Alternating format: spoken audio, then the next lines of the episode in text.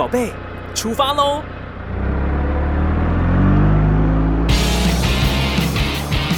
亲子加油站，帮您加满教养正能量。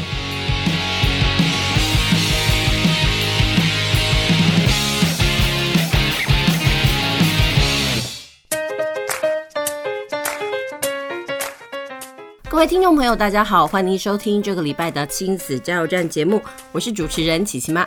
您现在收听啊是 FM 九九点五 New Radio 云端新广播电台，在每个礼拜天的下午五点到六点，在空中陪您度过一个小时的亲子加油站节目。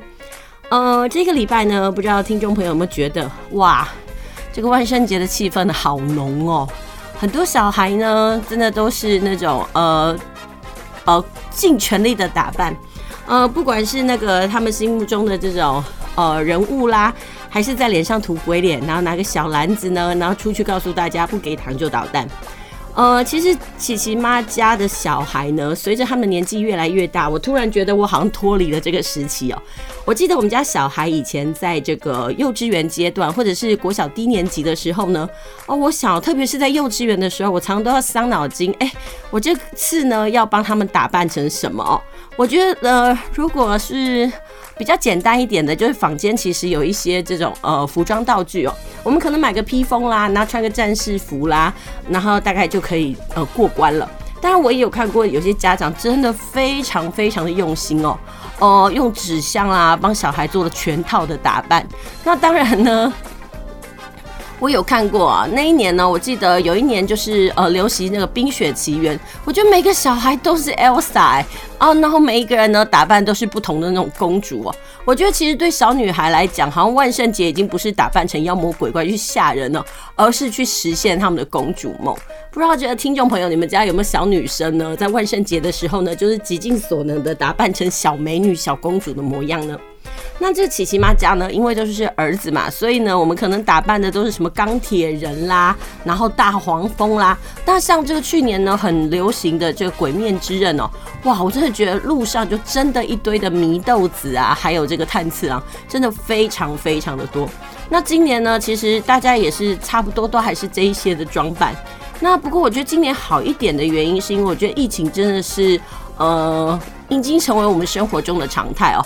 那像前两年的时候呢，可能因为疫情的关系，很多活动呢，跟人与人之间接触的这些活动啊，都会是减少。那所以很多孩子好像，呃，过万圣节的气氛就淡了一些。但是今年呢，尽管就是还是陆陆续续、零零星星有人确诊嘛，但是因为我们的那个隔离政策啦，还有这个居家的那个政策都在改变，所以现在很多孩子呢，开始有了这个过万圣节的气氛。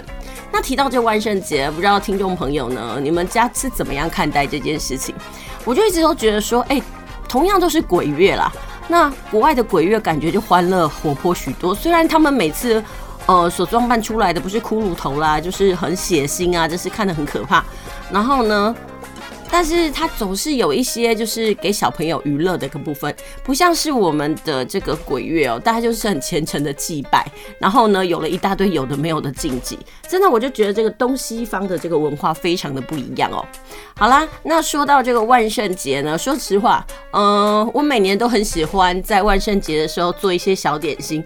那我相信哦，有一些妈妈呢，可能也是一个非常认真的妈妈吧。呃，他可能会在万圣节的时候呢，帮小孩子呢准备那个巫婆的手指饼干啦。那我觉得前几年还很流行哦，就是用那个麻薯，然后里面包红豆，然后再加上 Oreo 的饼干来做出这个毛毛虫。那甚至还有人会做出这个眼球，然后泡在这个蔓越莓的果汁里，反正就是极尽所能的恐怖搞怪。我觉得每一年的那个万圣节点心都是考验着妈妈的这个智慧，还有他们的创意哦。那我这几年呢，其实我前几年也是一个很搞怪的妈妈。那我每年呢都会想办法呢，然后来做一些很不同的就万圣节点心。像我曾经就烤过了巫婆的手指饼干哦，然后一开始呢，因为大家都是用这个杏仁果嘛，那我觉得杏仁果太大啦，然后于是呢，我就换成这个葵花籽，就变成绿色的手指头。那很多学生呢看到的时候都觉得，哎呀，好可怕哦，但是吃了之后发现，哎，饼干很好吃哎，所以那那是一种反差的感觉。那接下来呢，我还会用这个我也曾经用过这个蒟蒻果冻啦，然后竹炭粉，还有前阵子很流行的那个蝶豆花，我把它染成这个绿色，做成那个绿色的黑眼珠，其实那个惊悚的效果也还蛮有的。那特别是你一定要配上蔓越莓果汁，就好像是这个眼球啊泡在这个呃血红色的那个血水里面，反正恶心的趣味是有了，但是吃起来的感觉还是很反差。那今年的话呢，我就比较偷懒一点点，我就去买那个呃菊若粉，然后再加上那个健若含钙饮料，因为它必须要煮沸嘛，我就把这个菊若粉啊跟这个呃含钙饮料给混合，然后趁它还温热的时候呢，倒到了那个。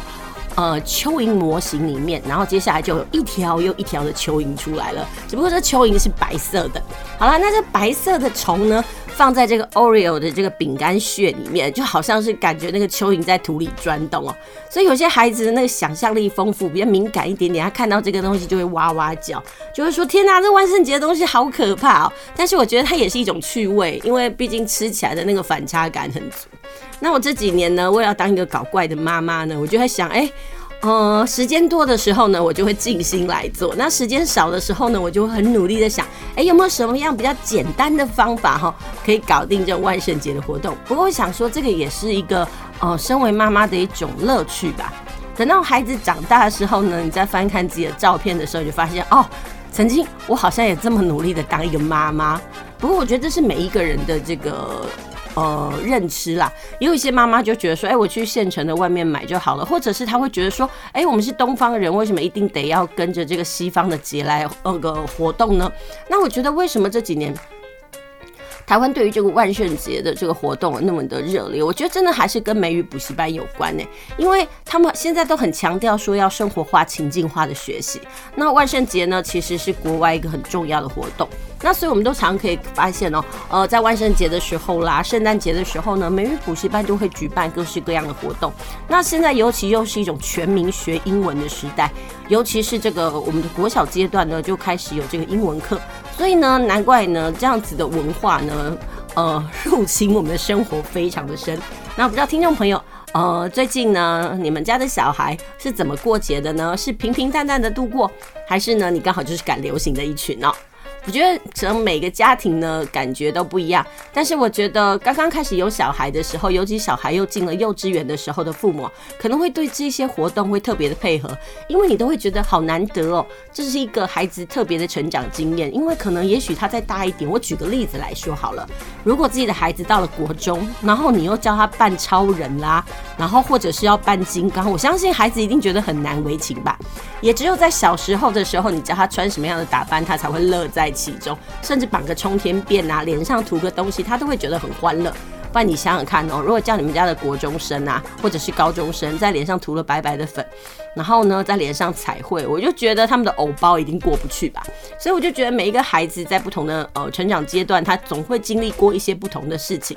那我就觉得，如果在这个当下的时候，他好好去享受，那我们身为父母的也好好去感受一下他们生命的历程。我觉得，嗯，在他们长大之后，或者是我们年老之后呢，这都是一个很棒的回忆哦。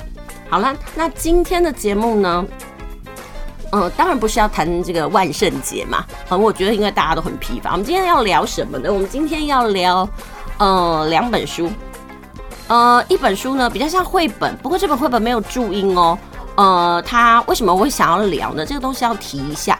就是因为我们家琪琪在上个礼拜的时候呢，突然有个作业，就是要去写名人。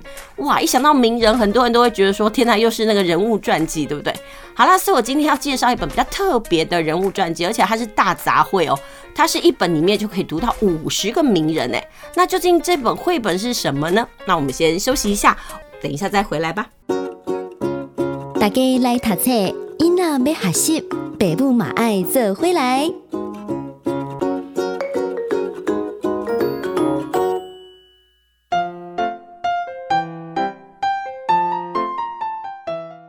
继续回到我们的节目，您现在收听的是在每个礼拜天下午五点到六点，在空中陪您度过一个小时的亲子加油站节目。我是主持人琪琪妈。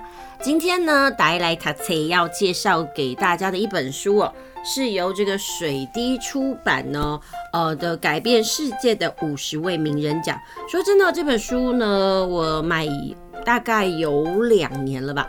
那当时买这本书呢，呃，是觉得说，哎、有一些名人录，然后这些这本书呢是又是绘本的形态哦，那我就觉得说，哎，如果是呃来描述有哪五十位可以改变世界的人物，这本书一定很有趣吧？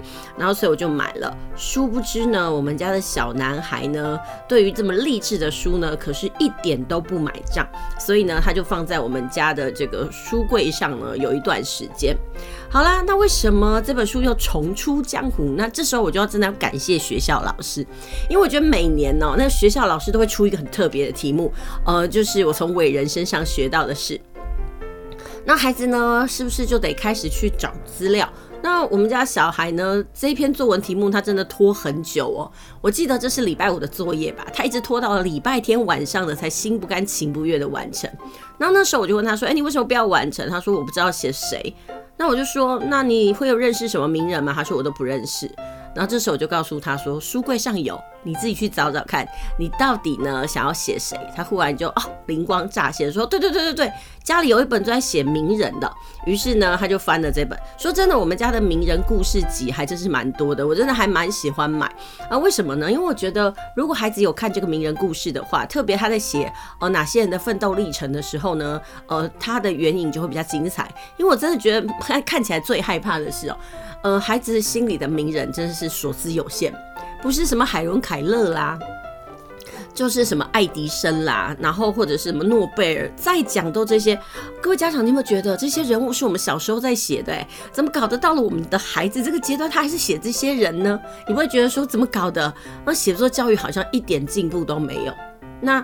究竟我们家小孩写了谁呢？嗯，我们家的小孩呢，因为社会科课本里面有读到嘛，哦，他就写了甘地。那我就问他说：“好啦，那你告诉我甘地做了什么事？”很可爱的是，他就去问他哥哥，哥哥就告诉他就：“哎呦，不合作运动嘛，然后呢，就是那个什么都不合作嘛，然后带领大家争取嘛。”我觉得哥哥讲的真是太笼统了。于是我就跟小孩说：“你去翻，你去翻书。”那，呃，我今天为什么要推荐这本书呢？因为这本书呢。呃，他颁的奖很不一样哦。他这边讲的是改变世界的五十位名人奖，然后呢，他让这五十位名人呢都有不同的奖项。诶，他是借由颁发各种的创意奖项，然后是用这种很轻松呢，而且很诙谐趣味的方式来带领孩子认识每位名人的成就跟贡献。而且呢，他这文章的每一个名人的篇幅都不会很长哦，其实都是很简要的，就是有插图，然后还有他的生平扼要记事。可以让孩子在读这绘本当中去学习名人们呢，呃，他们怎么贯彻的坚毅精神。其实对孩子来讲哦，呃，这本名人传记绝对不会是像我们坊间那时候看的那种，呃，像字典一样的伟人传记。说真的啦，很多伟人传记，不要说小孩，我们大人看了都腻。你又怎么会能够去要求小孩看起来呢？哦、兴味盎然呢？那我觉得这本书第一个是它的插画颜色非常的丰富，但是又不痛苦。它是一本很活泼，而且呃比较好吸收的伟人传记。那小孩看了呢，其实因为故事篇幅短，所以他很容易呢一本接着一本的读下去。那在这本书里面呢，其实呃出版社他当初的试读哦。呃，是自行阅读，它是建议在九岁以上。那如果是亲子共读的话呢，那当然就是五岁以上。我觉得，呃，如果你想要让孩子独立阅读也可以，但是我觉得九岁以上也未必不可以用亲子共读哦。我觉得亲子共读的另外一种涵养就是，哎，我们可以跟孩子一起读读这个人物，然后呢，一起来讨论一下，哎，这些人物呢，他到底做了什么事啊？然后有那个人生里面的涵养是什么？还有有哪些东西？我觉得，哎，他很与众不同，还有他改变了社会什么？那有人说这本书到底适合哪一种孩子呢？就是他会适合希望找到自己未来志向的孩子，或者是说他到底好奇呃这个名人是如何成功的，呃，或者是还有更美丽的那个梦想，就是说呃如果有孩子希望让这个世界更美好，那他可以做什么？我们可以从这名人的身上读到哦。那这本书的特色就是它是以颁奖的形式。哦，用奖项来凸显这个伟人特别的地方，然后搭配这个浅显易懂的文字跟图画，然后介绍这个名人的生平事迹，还有他们的呃对于这个人类的贡献哦，还有呈现出他们对世界的这个特质。那其实，如果在这本书的阅读过程当中，孩子可以学到的就是这个名人的成长背景，然后也可以知道不同领域的人们都有不同方向的这个成就哦。然后呢，也可以帮助孩子思考自己未来的人生规划。呃，其实也不用一定说，哎，那个我们的成就已经在学科方面啦，呃，或者是说，呃，一定是在服务人类方面。其实真的非常的多元，因为像。以往来讲啊，我们传统的这个，比如说诺贝尔的那个奖项里面，就什么和平奖啦、文学奖跟经济学奖，对孩子来说其实好硬哦。但是这本不一样哦，它这本里面呢有呃，比如说呃，有一有一个奖项，我觉得比较特别的，呃，叫做先锋奖。什么叫先锋奖呢？先锋奖就是讲说，呃，这里面的人呢，他是如何做那个领域的第一个人。比如说第一个，呃。非洲的这个科学家，或者是呃，第一个呢是非裔，然后在美国太空总署工作的人哦。还有呢，比如说扭转男舞者地位的人，意思就是以前我们传统的这个舞蹈啊，都是以这个芭蕾舞者都是女生为主。那生于一九三八年俄罗斯的一个舞者呢，鲁道夫纽那个纽瑞耶夫呢，他就是第一位呢。跳舞的这个男舞者啊，这个纽瑞耶夫呢，他是出生在这个贫穷的农家哦。他从第一次就在观赏歌剧之后呢，他就知道自己想要成为舞者，所以从他十一岁开始就学习芭蕾舞。毕业之后呢，甚至加入了这个俄罗斯最顶尖的基洛夫芭蕾舞团。然后甚至呢，他啊也在这个巡回演出的这个过程当中呢，脱离了这个共产党的控制哦，移居巴黎，成为了全世界最有名的芭蕾舞者。所以呢，这个开路先锋的这个奖项呢，可以让孩子知道说，哎，有些名人哦，他们的独特在于在那个领域里面，第一个，比如说那个第一个打入西方时尚圈的这个东方设计师啦，还有这个到这个南极远征，然后呢参加探险的这个罗尔德阿蒙森。嗯，罗尔德阿蒙森是很特别哦，他生于一八七二年，死于一九二八年，他是一个挪威人，他终其一生呢是一个探险家，但是最悲伤的是呢。呃，他是第一个到达南极点的人，但是呢，他某次在执行救援任务的时候呢，飞机在北极的大雾中坠毁了，而且至今哦都还没有找到他的尸体呢。其实，在这些不同的奖项里面，孩子会觉得哦，原来有一些不同的地方。比如说，孩子要写人生的人的第一次的时候呢，我觉得我刚刚提到的这些开路先锋奖呢，呃，都是孩子呢可以去呃书写的一个对象。只要他对哪一个人他特别有感，他记录下来，那其实对孩子就会非。非常的棒。那其实，在这本书里面，他有提到了毕卡索啦，然后也有提到圣雄甘地，就像我刚刚讲的。然后，当然呢，还有居里夫人。那这本书里面很特别，就是我们现在的是不是网际网络很盛行？那到底是谁让我们的网际网络这么盛行呢？哦，这个第一位的涵养人物呢，呃，他也是非常重要的人。在这本书里面就告诉大家，哎，这个人呢，他是怎么样？呃，让我们的生活里面开始有网络的这个存在，然后他又是怎么做的？然后呃，他的人生里面呢，他后来又做了一些哪些事情哦？那这个第一次让全球资讯发明的人呢，他是出生于一九五五年的一个英国人，他叫齐姆伯内兹里哦，他是在伦敦长大，他们家有四个小孩，然后他从小呢就对电脑非常的着迷，也很喜欢火车。呃，他呢是第一次在玩火车模型的时候学到了电子学的知识哦。那高中毕业之后呢，提姆伯内兹里呢就在牛津大学呢主修物理。到了二十五岁的时候呢，他到了欧洲核子研究组织来工作。那那个组织呢是瑞士很有名的科学研究中心。然后他的工作内容啊就包含了。呃，跟这个全球的科学家就分享资讯，而且用的是超文字。什么叫超文字呢？一种可以用电子分享资讯的语言。也就是因为这样呢，呃，他创造出了一套呃全球资讯网，而且在一九九一年正式上线哦。这件事情就让我们觉得很妙。如果我们的世界里面没有提姆伯内兹里，也许我们现在网际网络就不会这么的发达。那他隔壁的插图就很可爱哦。它里面就讲到说，哎，伯内呃提姆伯内兹里呢，他是小时候因为玩到了呃火车，然后知道电学的知识，然后接下来呢，他架设了这个资讯网站，而且他插图很可爱，他那个资讯网站就是传统我们的那种很大的、很厚的那个电脑。然后接下来呢，他也告诉大家，哎，有了这种资讯网站呢，Triple W 之后呢，我们大家的那个呃资讯是如何在发展的？那其实他也有得到这个英国女皇颁发的攻击勋章哦。而且这攻击勋章只颁给在世者，而且目前为止呢，福外那个播出了那个二十四面。虽然这个英国女王已经过世了，但是至少她是从这个英国女王手中我拿到的这些奖项。那在这个奖项里面呢，这个全球资讯奖里面，他就提到为什么想要给提姆伯内兹里这个奖项呢？因为他是第一个改变全人类生活发明的方式嘛，而且呢，他也是积极倡导人民使用网络的一个权利，而且他认为这件事情不该由政府来控制。还有决定不靠自己的发明赚钱，让有兴趣的人都能免费使用网络。你想想看哦，发明网络的人竟然没有用这个东西来赚钱呢？但是很多人在他的这样子的发明之下呢，赚了很多钱，而且有了很多划时代的这个生活。那你就觉得说，这个全球资讯奖拨给颁给他哦，真的是当之无愧。那其实，在这本书里面，当然也有提到一些那个中国人吧。那里面就有提到那个谁呢？当然有提到我们的孔子。我相信对于小孩来讲哦，呃，孔子也是一个很呃他们很熟的人物。但是你就可以想到，因为这本书呢是这个西方翻译的角度，所以你就可以看看哦，在绘本里面西方人是怎么样来形容孔子的。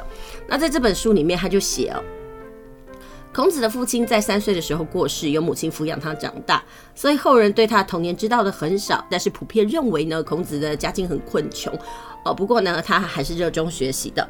那给这个孔子的理由是最有智慧的教师奖。我想这件事情真的是举世都认同。诶，他们给孔子得奖的理由是，他是中国第一个推动教育而且普及化的老师哦。然后接下来，他的毕生之力都是用来改善社会和他人的生活。还有，他觉得教育领导者要谦虚，也要善待百姓。同时，他也因为他这样推及教育哦，所以从此改变了中国文化。其实，呃，国外对于孔子的认知其实跟我们其实差不了多少。但是我们可以看看一下，就国外的人他怎么讲。那在这本书里面，其实还有一个奖叫做启迪人心奖。就是这些人不但自己有杰出的成就，也鼓舞了他人更加的努力，并且坚持，还有相信自己。而且啊，重要的是，这些人还是继续的启发世人的心灵哦。比如说战士女王奖，它就是颁给了呃生于安哥拉的安娜恩金加。那恩金加女王统治的时代呢，葡萄牙企图占领了非洲所有地方的土地，然后甚至把这个非洲人当奴隶贩卖。但是恩金加女王呢，拒绝向葡萄牙屈服，而且为百姓来自由奋战。所以就是这个女王呢，呃，改变了他们族人的命运哦，而且呢，不像那个呃强大的势力来屈服。那另外呢，最伟大的板球首奖呢，他颁给了澳洲的一个选手唐纳德·布莱德曼。那这个布莱德曼小时候自己花了很多时间练习板球。然后十四岁的时候，他离开了学校，还当过了房产经纪人。不过到二十岁的时候，他还是加入了国家板球队，创了许多高分纪录。因此，他被认为是有史以来最杰出的板球打击者。意思就是说，他只要在他的领域里面发光发热，不管是什么东西哦，呃，他其实都会呃让人家觉得值得敬佩。那另外呢，其实总统夫人呢，历史上非常多人。那到底呢，总统夫人要颁给哪一个夫人？我们称她叫做第一夫人奖。呢，那是他颁给了生于这个阿根廷的，呃，这个伊娃培龙。她本来呢也是一个女演员，然后生活在贫穷的家庭长大，十五岁离家，当上了女演员，然后嫁给了后来的阿根廷总统。好。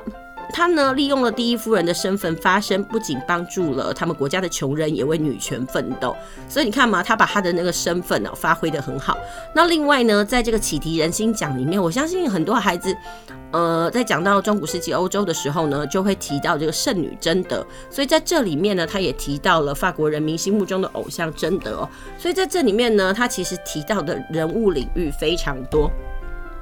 总共有五十位，但每一个人呢，他都给他不同的奖项。那我就觉得说，孩子在阅读这本书的时候，可以当他写作一个题材，因为在每一个人物里面都有说，呃，这些人物里面他们的名言是什么，还有他的重点事迹。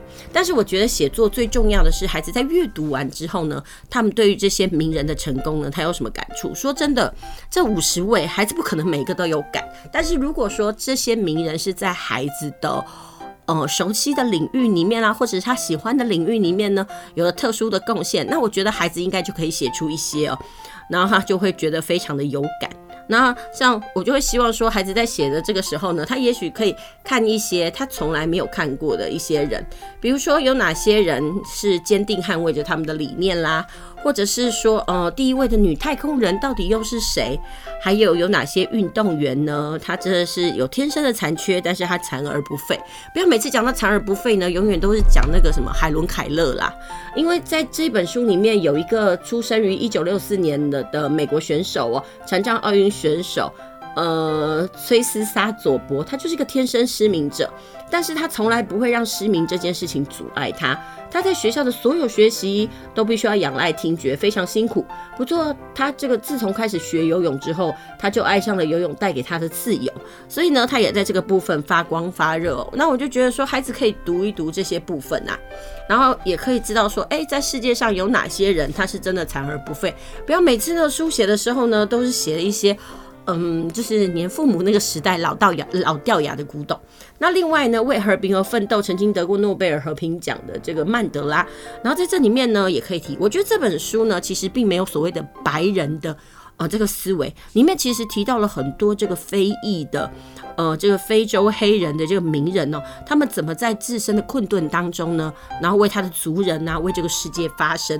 那我就觉得这本书真的还蛮适合呃给小孩看，但是真的要提醒小孩，这本书在看的过程当中真的是不要很快看完，因为每个人的一生是这么的漫长，你不要囫囵吞枣的看。那看完了之后，你只知道说啊，这本书里面五十个人，那你永远知道就是你熟悉的那个人，那就真的很可惜。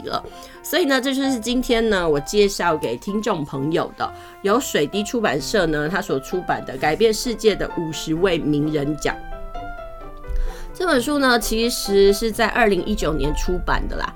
那这本书呢，也算是一种精装版吧。我觉得对小孩来讲，那个封面应该是翻不坏。那这本书呢，对孩子在写作的时候呢，也非常的有帮助。它标榜的是一个绝对不无聊的名人传记哦，可以让孩子的这个视野更广大。然后，而且这样的创意名人哦，可以让孩子有不同的思维，然后也颠覆孩子对于这个伟人传记的这个想法哦。好啦，这就是今天呢推荐给听众朋友，特别是这个国小阶段孩子的这个伟人传记哦。呃，希望小朋友会喜欢。那我们先休息一下，等一下再回来喽。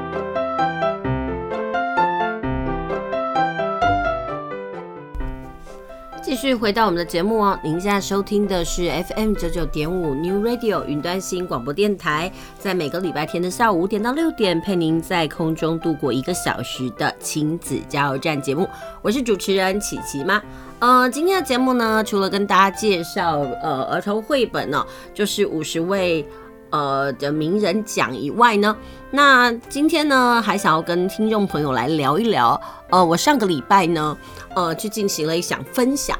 那我跟家长来分享一下，就是说目前的考试趋势，特别是国文科的部分哦。那我用了很多的会考题，让家长来看一下，让他们去猜猜看，诶，这样的描述呢，大概是属于哪一个学科？其实我主要是要让家长知道一件事情，就是传统的国文科学习呢，我们可能都是学一些什么，呃，形音义啦、成语啦、古文啦这些东西。但是呢，现在的国语文教学，它慢慢的转向为阅读，成为一个工具性的意义。就是我们学了那么多的字，那这些字到底要怎么应用？那怎么样来帮助我们理解这个世界哦？让家长真是很有感的知道说啊，原来国文科已经不是像我们以前想象的那样，很多题目呢，家长看起来都会觉得它是社会科。那或者是说，呃，它是这个自然课，但是殊不知它其实是国文科的领域。那这个部分呢，我只是要跟家长强调一个理念哦，其实就是我们学习语文是为了什么？就是了解我们的真实的这个世界，透过阅读嘛。那其实，在嗯。这几年就会发现，在办讲座的过程当中呢，很多家长呢，其实对于孩子在学习国语文这个部分呢，都有很深的无力。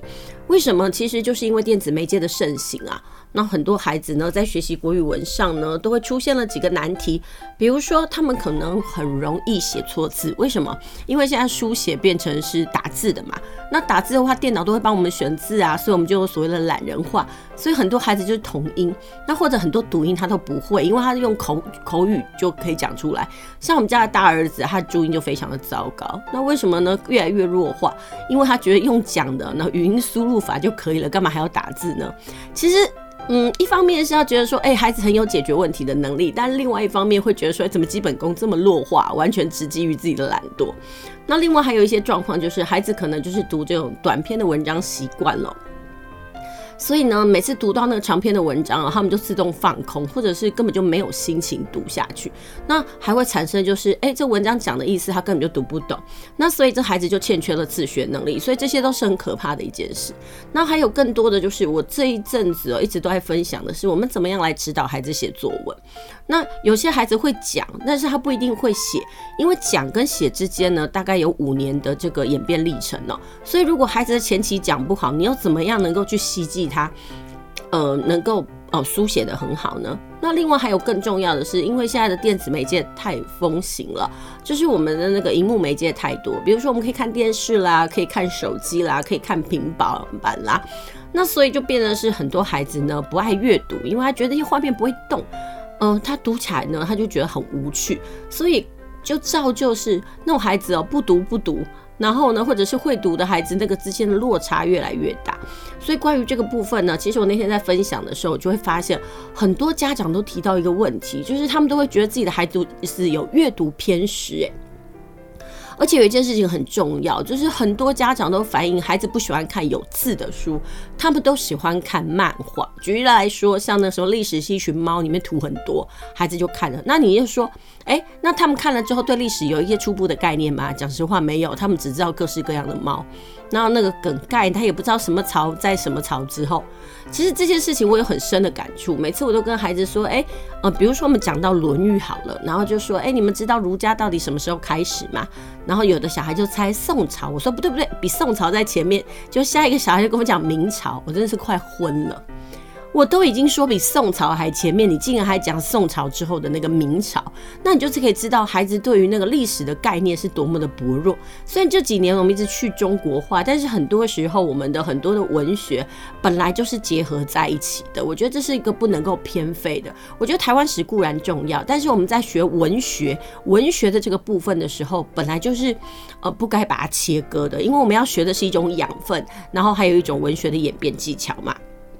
你说好，那如果我们读台湾文学的话，那其实台湾文学算是很年轻、很年轻的一支，我们其实并没有一些基础，所以我真的觉得有时候在学习上真的不需要这样的因噎废食。那所以我都跟家长说。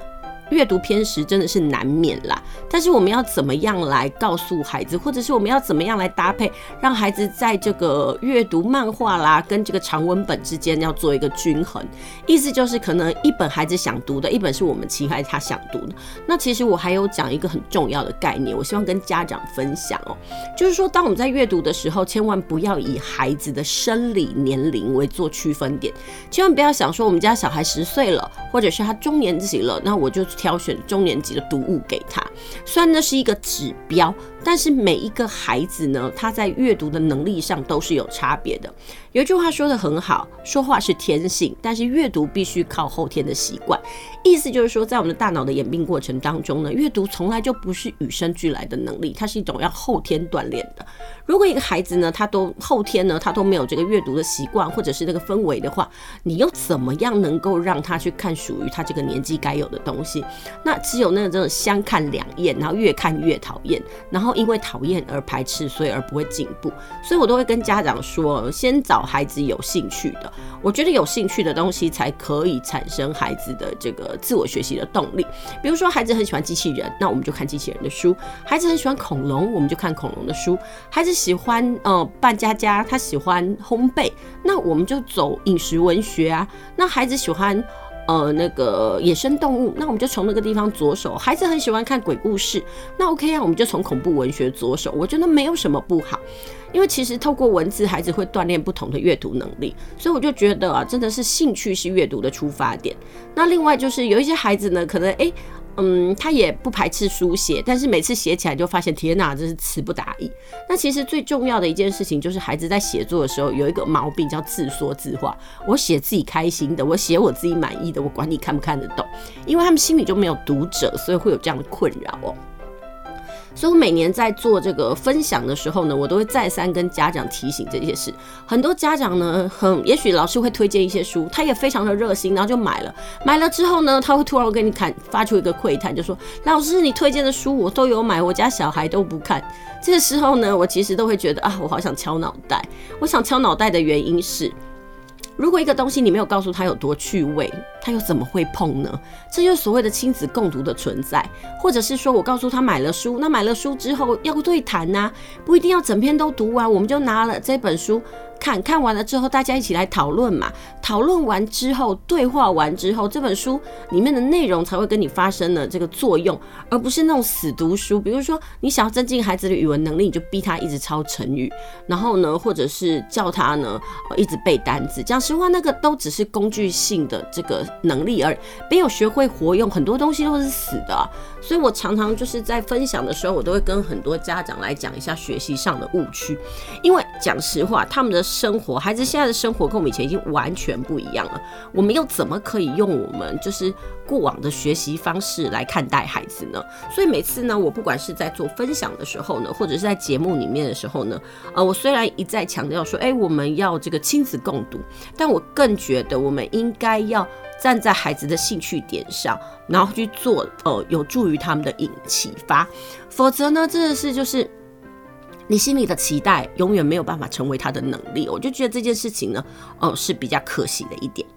好啦，这就是今天呢关于这个孩子在这个学习国语文上呢，他可能会有一些瓶颈跟盲点哦。那就针对呢，呃。我上个礼拜呢，跟家长的分享，还有家长在现场的一些反馈呢，那我跟听众朋友来做分享。我相信很多家长呢，他们所提出来的问题都一样，比如说，呃，大家都有个很深的感慨哦，就是在长假的时候呢，学校老师一旦呃，发下了那个什么作文作业，就是亲子战场，孩子一定会跟你讲我不会写，然后不然就是要你一句一字哦，然后这样念给他。那当然，孩子这样子跟你耗久了之后呢，他以后就弱化了。那我们家的小孩，其实我觉得我值得开心的是，我们家的小孩不需要我一字一句，他有时候只是那个资源找不到，方向找不到，那我大概提点一下之后呢，他就不用我管了，就去写。那不过呢，每次在写作文的时候，我都会发现一件事哦，孩子的拖延病真的很重哎。我下次一定要跟听众朋友来分享一下《拖延的心理学》这本书，因为这本书我看完了之后呢，其实会有点顿悟。听众朋友，你想想看哦，不要说是小孩，连大人我们都会拖延了，对不对？何况是小孩呢？那拖延是一件什么事情呢？当我们告诉我们的大脑说这件事情我真的不想去做，我们的大脑就会请全力来帮助我们。为什么？因为他觉得说你不开心了嘛，所以呢，我们就尽量避免这件事情发生。所以呢，大脑就会加成你不想做的这个念头，但是事情还是得去啊，所以你焦虑呢就一直在心里挥之不去。那其实最好的方法是什么？就是什么都不要想，赶紧下来做。大概你真的开始操作了，大概十五到二十分钟之后呢，所有的不快就会解除了。而且在你做的过程当中，哎，你把你本来应该做的任务给完成之后呢，你心里会产生一种前所未有的那种松懈感啊，跟快乐。我就觉得这也不是一种不好的方法。所以呢，我就希望说，哎，听众朋友呢，也许可以告诉自己的孩子，拖延呐这种念头呢，这是每个人都有。重点是我们要去怎么样呢？不要被我们的大脑僵尸啊。嗯，给那个制那制服了我们自己的内心的那个想法。好啦，这就是今天跟听众朋友的分享。那不过呢，我们先休息一下，我们等一下再回来喽。